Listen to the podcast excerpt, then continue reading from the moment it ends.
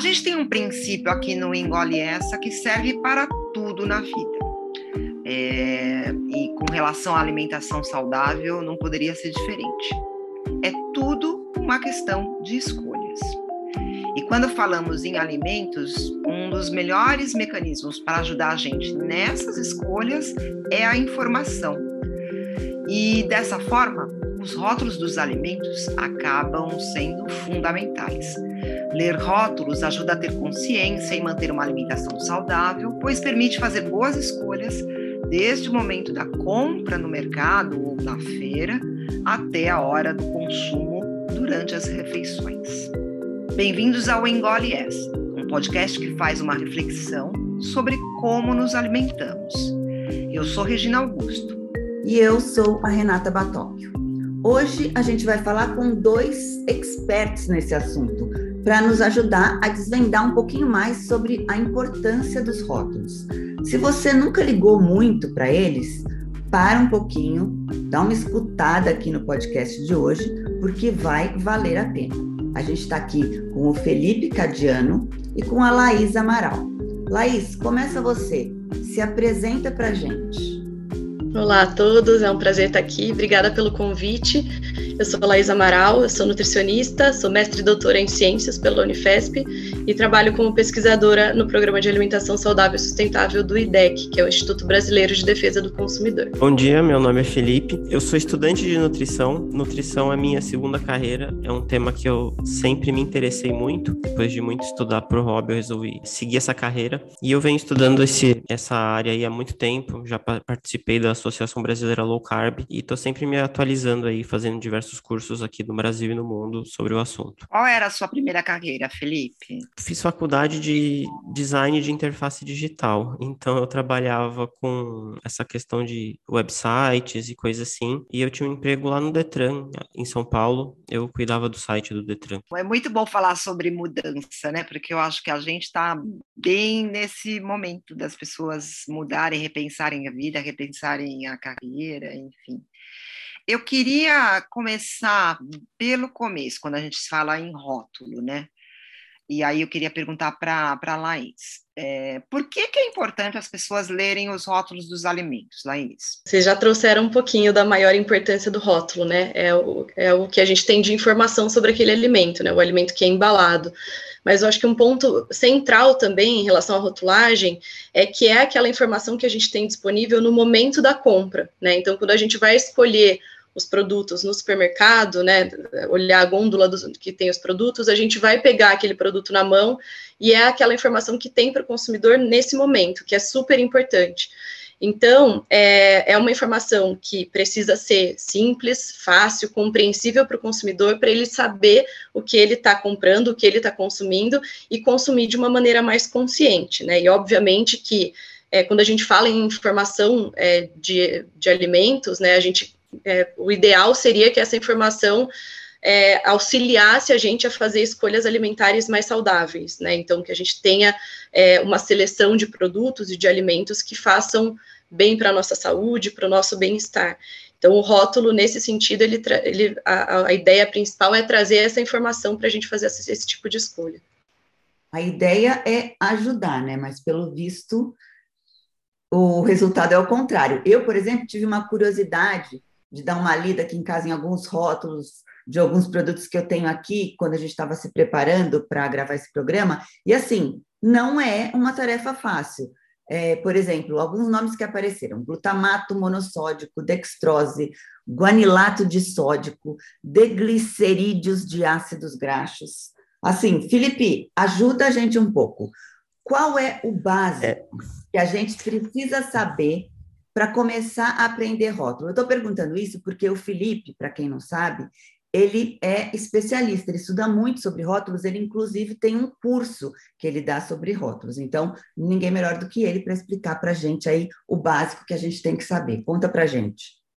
Então, Renata, é, a gente vive num mundo hoje que se você não pensar muito no que você come, o trajeto normal é você ficar com sobrepeso, né? Porque, por exemplo, no Brasil, mais de 60% das pessoas têm sobrepeso. No Ocidente, 67% das pessoas têm sobrepeso, nos Estados Unidos é mais de 70%. E a cada ano que a gente vê esses dados, está sempre aumentando. Então, a tendência é sempre aumentando a população com sobrepeso. Então, se a gente for no fluxo normal, ou seja, não pensar sobre o que a gente está comendo, o normal é que você tenha sobrepeso. Então, quando você simplesmente para para ler o rótulo, para saber o que você está comendo, você já está pelo menos dando uma pensada, né? E a forma da gente saber o que a gente está comendo é o rótulo, realmente. Porque, por exemplo, é, você pode saber se o alimento que você está comendo ele tem mais proteína, mais carboidrato ou mais gordura. A maioria das pessoas não faz a menor ideia, assim, pelo que eu converso com as pessoas, né? Eu tenho um Instagram que eu falo muito sobre emagrecimento e alimentação saudável, então eu recebo muitas perguntas assim. E as pessoas não sabem assim se um alimento é fonte de gordura, se um alimento é fonte de carboidrato, se um alimento é fonte de proteína. Realmente não tem ideia do que é o alimento, da composição do alimento. Então eu acho que no nível inicial a gente tem que primeiro pensar o que, que a gente espera de um alimento. A gente não precisa ir ainda direto, ah, o que, que será que é todos aqueles nomes estranhos, né? Por exemplo, bolacha, água e sal. Muita gente, quando come uma bolacha chamada água e sal, está imaginando que ali, sei lá, é um alimento levinho que tem basicamente água e sal. Se a pessoa só pegar e ler a lista de ingredientes, ela já vai levar um susto. Inclusive, já recebi várias mensagens de pessoas comentando isso. Nossa, eu achava que esse era um ótimo alimento aqui e levei um susto quando eu fui ler a lista de ingredientes.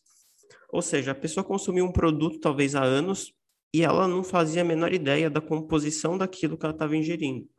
Quando você lê ali a lista de uma bolacha de água e sal, ela vai descobrir que tem 10, 15 ingredientes, tem açúcar, tem farinha, tem um monte de coisa ali, tem óleo, enfim. Mesmo sem ela entender muito bem o que é tudo que tem ali, ela já vai que não é só água e sal. E isso a gente pode aplicar para praticamente tudo. Às vezes a pessoa comprou uma linguiça, e vai ler ali a lista de ingredientes e vê que tem açúcar. Então é uma coisa que você, bom, você não está esperando que tenha açúcar ali, né? E nos alimentos ultraprocessados, que é a maioria do, do que as pessoas comem hoje em dia, quase todos têm açúcar, quase todos têm algum tipo de óleo. Enfim, se você simplesmente pensar, bom, o que, que eu espero que tenha nesse alimento, né? Você já vai é, perceber muita coisa, só de você ligar um botãozinho de eu tenho que saber o que tem aqui no que eu vou comer, tem que ter alguma ideia. E só de fazer isso você descobre muita coisa, assim, muita gente fica chocada quando começa a ler os rótulos, mesmo sem entender muito.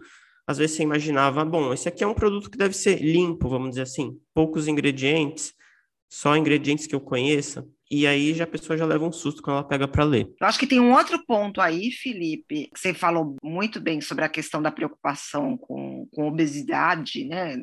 Que é uma, uma pandemia que já, já dura muito mais tempo do que a, a atual pandemia que a gente vive. Eu acho que também tem uma questão do excesso de produtos químicos e outras substâncias que podem causar doenças mais graves, né? E eu sei que o IDEC tem aí um trabalho muito grande de conscientização e informação para a população nesse sentido, né, Laís? Como que funciona essa frente dentro do IDEC na questão específica de, de alimentação? Bom, Regina, a gente tem uma, uma frente bastante ampla, né, de temas que a gente trabalha em alimentação.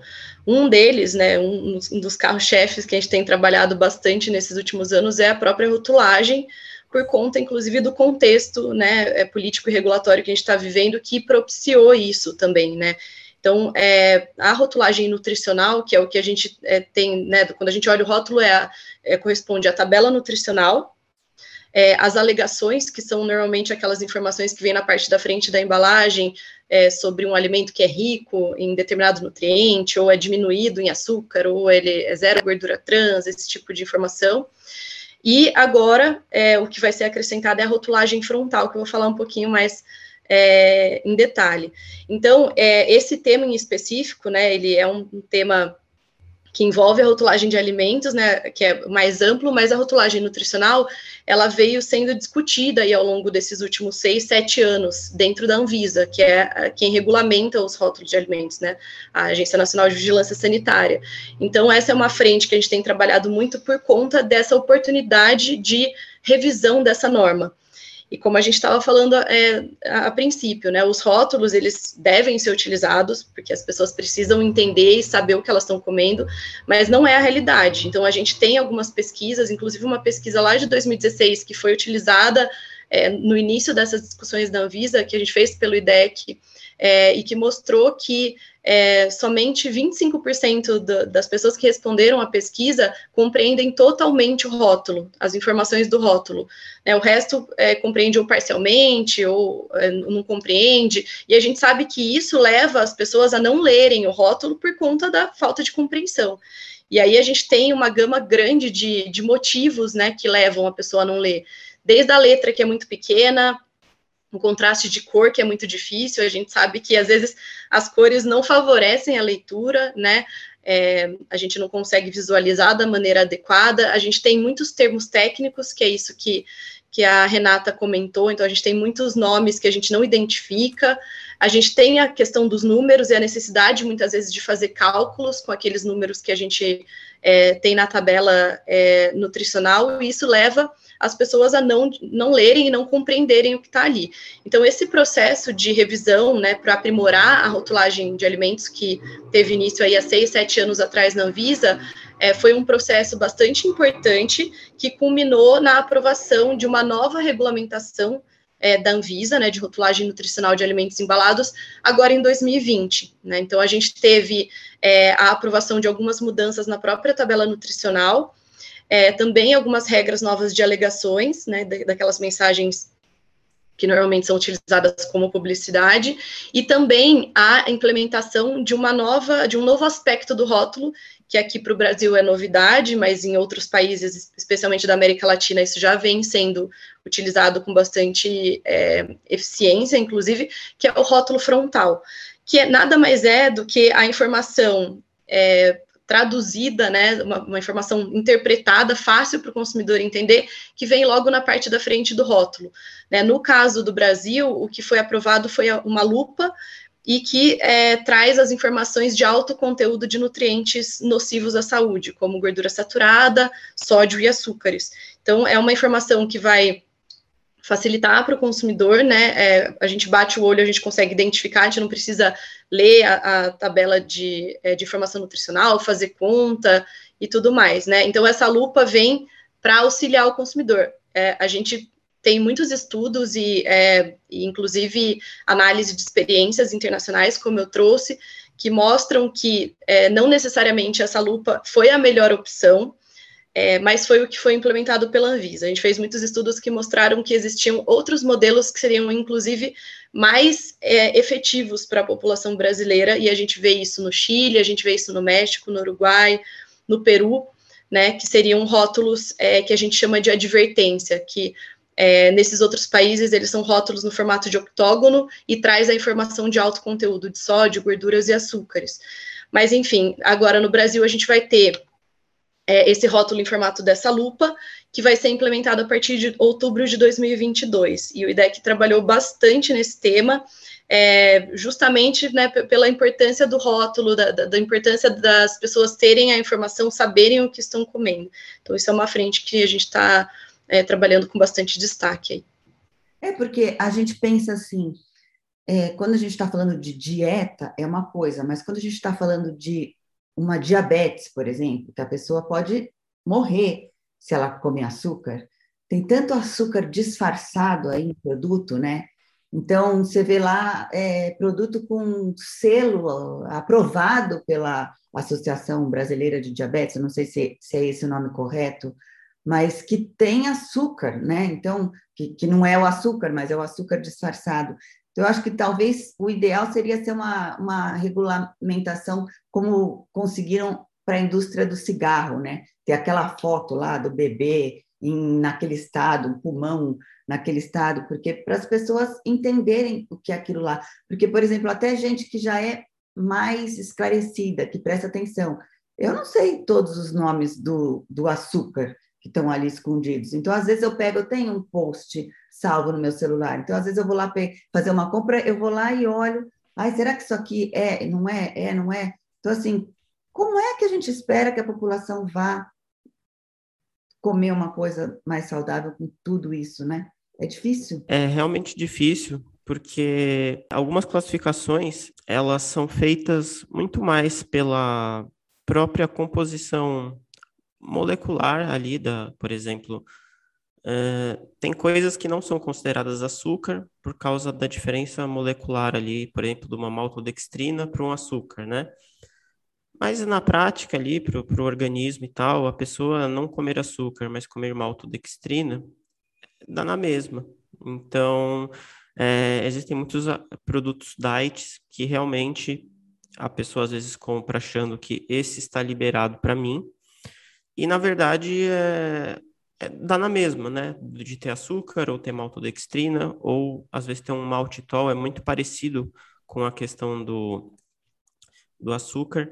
Então, realmente, é muito complicado a pessoa confiar 100% no que está ali no rótulo, porque assim, quando eu digo confiar no rótulo, é principalmente confiar na parte da frente do rótulo, pelo menos atualmente, né? Por quê? Porque a parte da frente do rótulo, ela é feita ali 100% para vender o produto. Então, o que eles colocam ali é para tentar chamar a atenção da pessoa e a pessoa comprar. Tipo, sem açúcar. Quer dizer que o produto é bom porque ele é sem açúcar? Não. Quer dizer que ele tem um é, substituto do açúcar lá? Também não quer dizer nada, assim. É só para chamar a atenção, ah, sem açúcar vou comprar esse. Tem, por exemplo, alguns falam sem colesterol, sendo que é um alimento que naturalmente não tem colesterol, né? Ou sem glúten, é um alimento que não tem glúten. E a pessoa também nem sabe, será que é bom para mim algo ser sem glúten ou não? Então, o que eu costumo orientar as pessoas que me perguntam como eu faço para ler rótulo e tal, é, primeiro é ignorar totalmente a parte da frente do rótulo. Porque realmente, se você for depender das orientações do vendedor do produto ali, é, você vai ter dificuldade. Então, acho que o caminho é a pessoa realmente buscar a própria educação.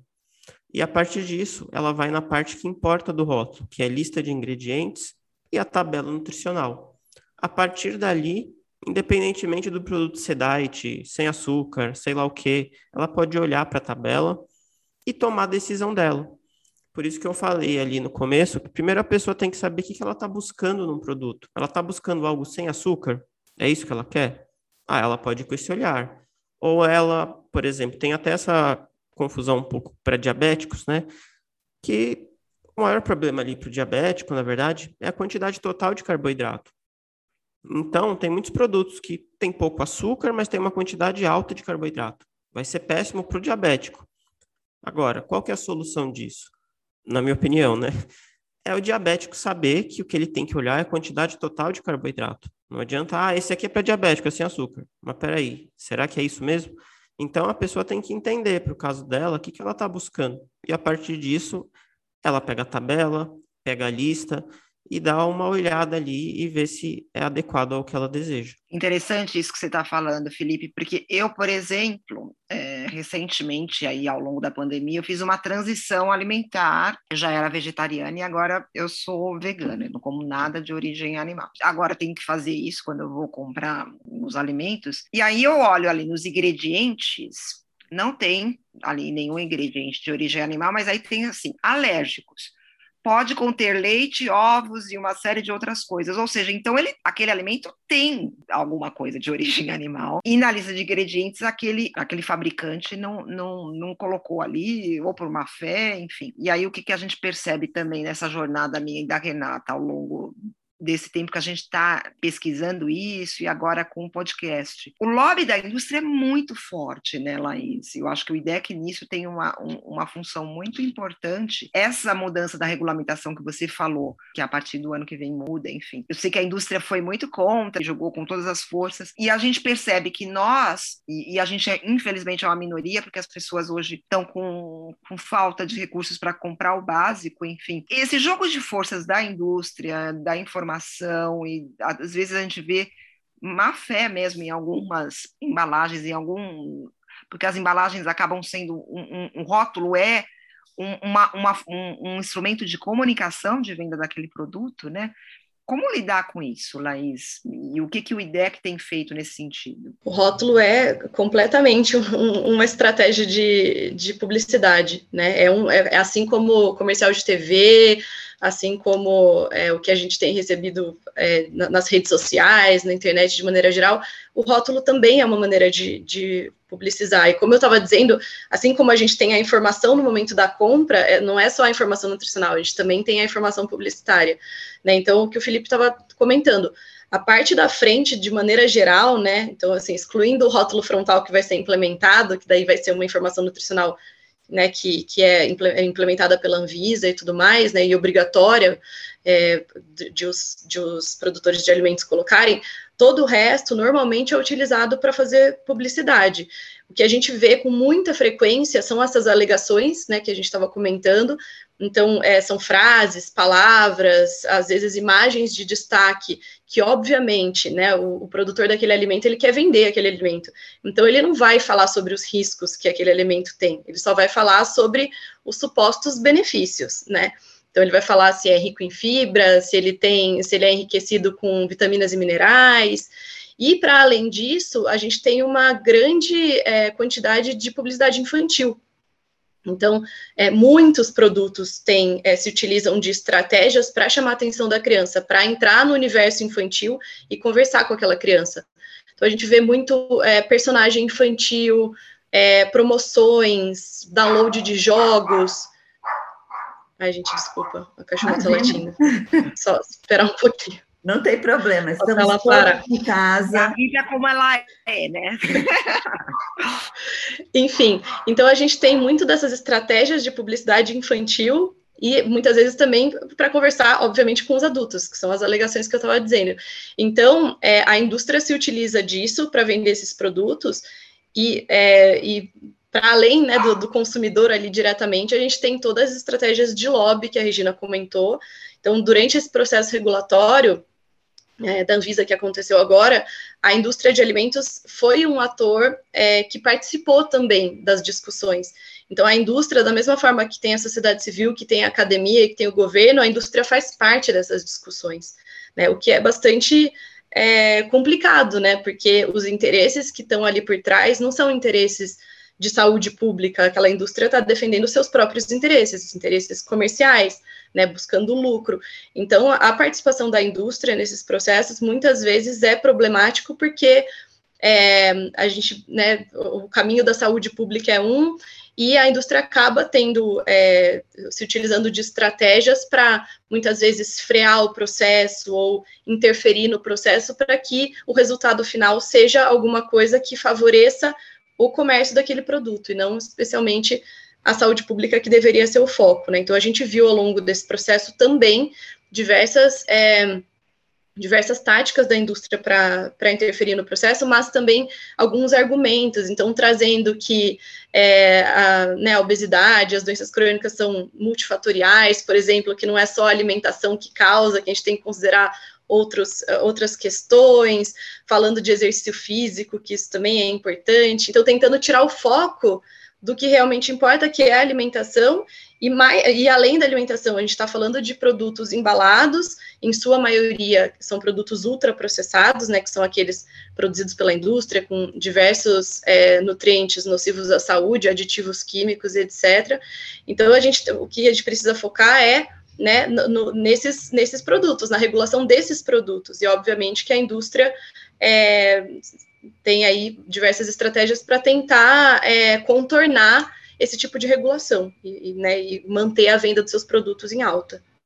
Até para complementar isso que você está falando, a gente vai colocar no link do nosso Instagram, no, da Bio, o link do estudo do IDEC, que fala sobre os agrotóxicos que tem nos produtos ultraprocessados.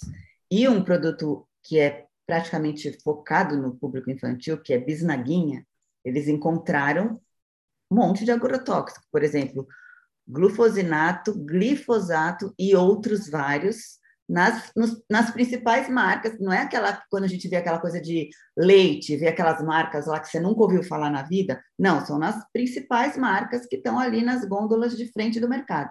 Então, vocês acessem lá para ver que vocês vão ficar abestalhados com esses resultados. Realmente, é, a indústria usa muito esse argumento de que, olha, não é um alimento em específico que faz você engordar. Então, você não pode falar que meu alimento é nocivo, porque se a pessoa tiver uma dieta saudável e comer três biscoitos, ela vai ser saudável.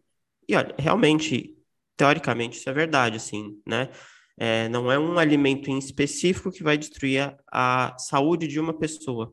Porém, a gente tem um estudo assim bem significativo, né, de 2019, que eles compararam, eles pegaram dois grupos de, de pessoas e um grupo seguia uma dieta só com alimentos não processados. Outro grupo seguia uma dieta só com alimentos ultraprocessados. E eles tentaram deixar as dietas muito parecidas, em carboidrato, gordura, proteína. Eram como se fossem duas dietas idênticas, só que uma ultraprocessado, outra processado. E o que, que eles perceberam? É, um grupo ficava duas semanas numa dieta, depois eles descansavam e trocavam de dieta. Em média, sempre quem ficava, na, é, o grupo ali da, da dieta dos ultraprocessados comia em média 500 calorias a mais, apesar das dietas serem idênticas. E mostrou o quê? Que quando você tem uma dieta com muito ultraprocessado, a tendência é que você coma mais. Então, é, o alimento ultraprocessado, por diversos motivos, acaba levando a gente a consumir mais. Então, eu creio que dá sim para a gente falar que os ultraprocessados acabam levando a gente a ganhar peso. Não por causa de um alimento em específico, mas porque o próprio alimento ultraprocessado, pela composição dele, por esses aditivos, esses aditivos eles estão ali principalmente para fazer a gente querer comer mais do produto. É a principal função deles, assim. É, vamos dizer assim, não é que a indústria, ah, vou colocar para matar as pessoas. Não, eles querem que o negócio fique mais gostoso ou que gere uma sensação que você queira comer mais daquilo. A intenção deles é essa: como a gente prepara o produto a ponto da pessoa gostar, mas não gostar e ficar satisfeita, gostar e querer mais. E para isso que serve esse, esse vários aditivos, a composição, etc. E ainda esse estudo dá para até a gente dizer que ele não traduz tanto a realidade, porque se a pessoa no mundo real come uma dieta com muito processado, que é a maioria das pessoas, a, os nutrientes vão ser muito diferentes de uma dieta sem processados, né? Então, dá para pensar até que o consumo de uma dieta com muito processado vai ser bem maior num ambiente livre, porque é, os nutrientes não seriam igualados, né? E geralmente os alimentos ultraprocessados são mais pobres. Outra coisa que eu queria comentar, hoje em dia, né, se fala tanto da proteína, tem vários produtos, produto proteico. Eu nem sei se tem alguma legislação sobre isso, porque o que eu vejo é uma coisa assim, totalmente sem critério. Bom, se está escrito que é proteico, então é um produto proteico, né? Só que não, tem vários produtos que, apesar de estar tá escrito proteico, se você pegar lá a tabela, você vai ver que ele, na verdade, não é tão proteico assim. Para mim, o que, que o Felipe considera um produto proteico? É um produto que vai ter mais proteína do que carboidrato e gordura. Afinal, é proteico, né? Seria uma fonte de proteína. Então, os critérios não são muito claros. Por exemplo, agora, se ele tiver mais carboidrato e gordura do que proteína, ele vai ser fonte de outras coisas.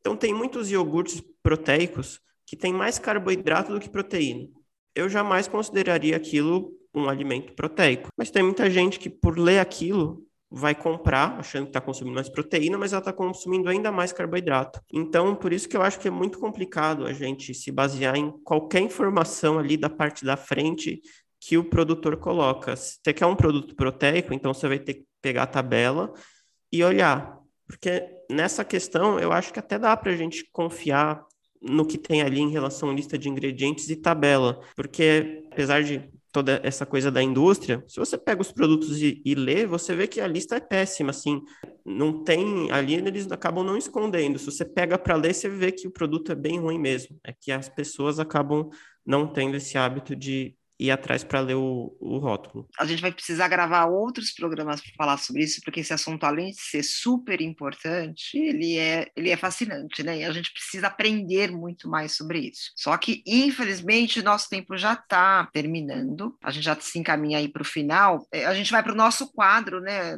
Receita do bolo. Bora para a receita do bolo? Chama a vinheta. Receita do bolo.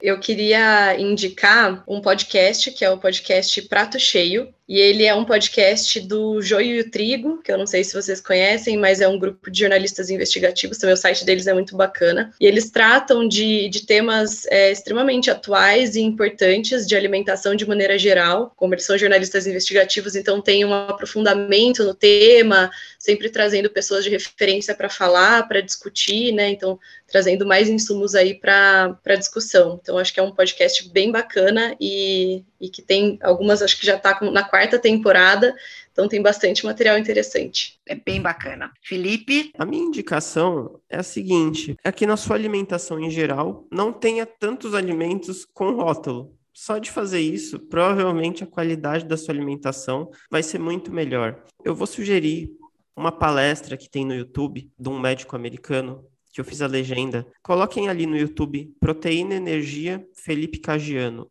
Vai ser o primeiro resultado do Ted Neyman, é um médico americano.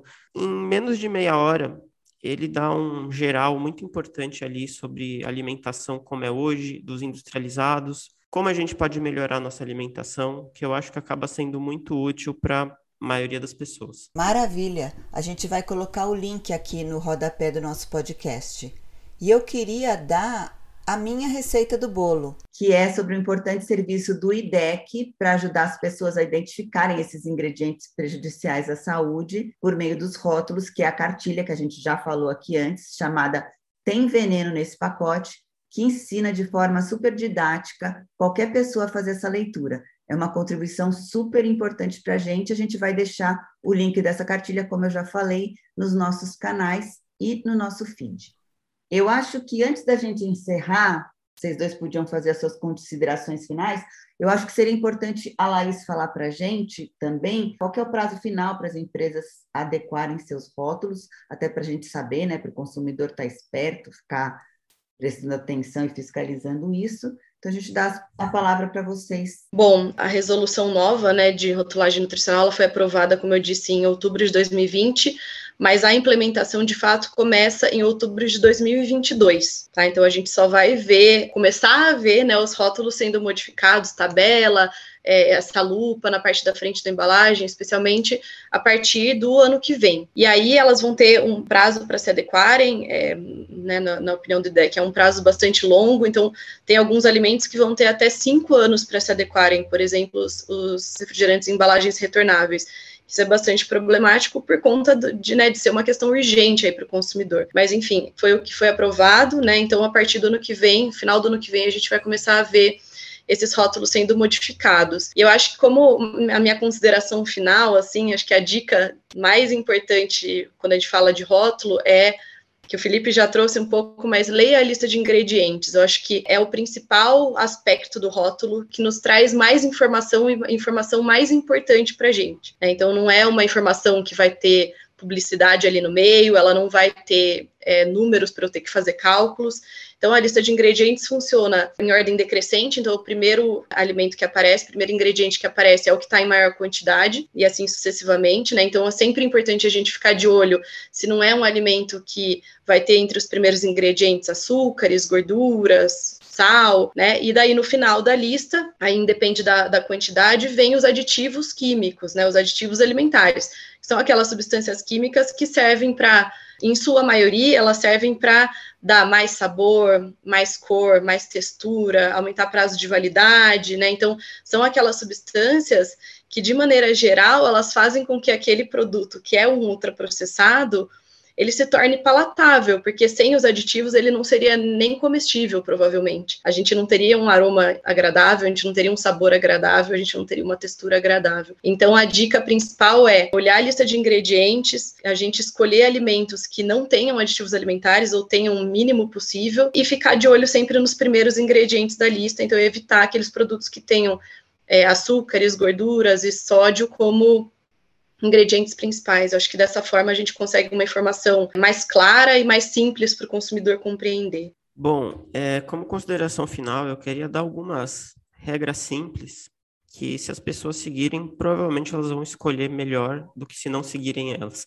Podem não ser regras 100% precisas, mas geralmente vai levar uma escolha melhor, né? Primeiro, lê o rótulo, porque a maioria das pessoas a questão é que ela não tem nem o hábito de ler. Pega aí o que tem na sua casa, dá uma lida no rótulo.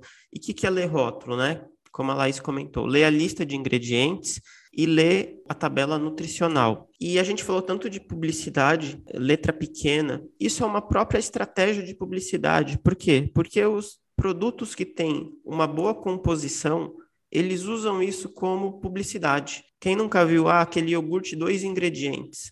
Então, uma regra é, geralmente, rótulo fácil de ler tem chance de ser melhor do que um rótulo muito difícil de ler. Se fosse bom, eles deixariam mais claro. Então, aqueles que é quase impossível de ler, provavelmente é ruim. Os que têm uma boa composição, eles expõem. É muito fácil de ler, assim, os que têm pouquíssimos ingredientes. Alimentos que têm poucos ingredientes, ingredientes que você sabe o que é, a Renata comentou, ah, tem muita coisa que eu não sei.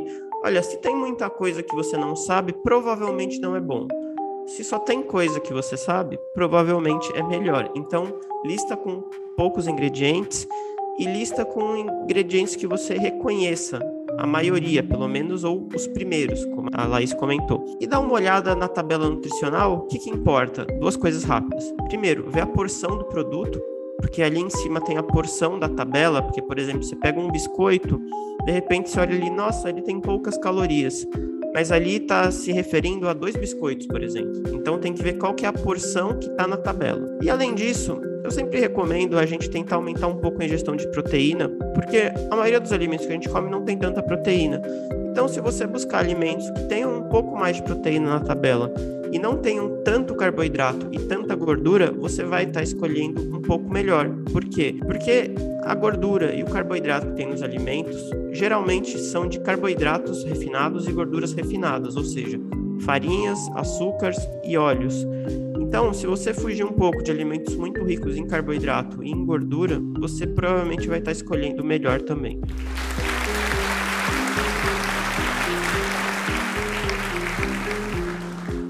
Maravilha. Perfeito, acho que a gente aprendeu muito aqui hoje. Como eu disse, a gente vai voltar a esse assunto. Espero contar com vocês sempre como nossas fontes. Obrigada e parabéns pelo trabalho de vocês. Estou bem feliz, viu, Rê?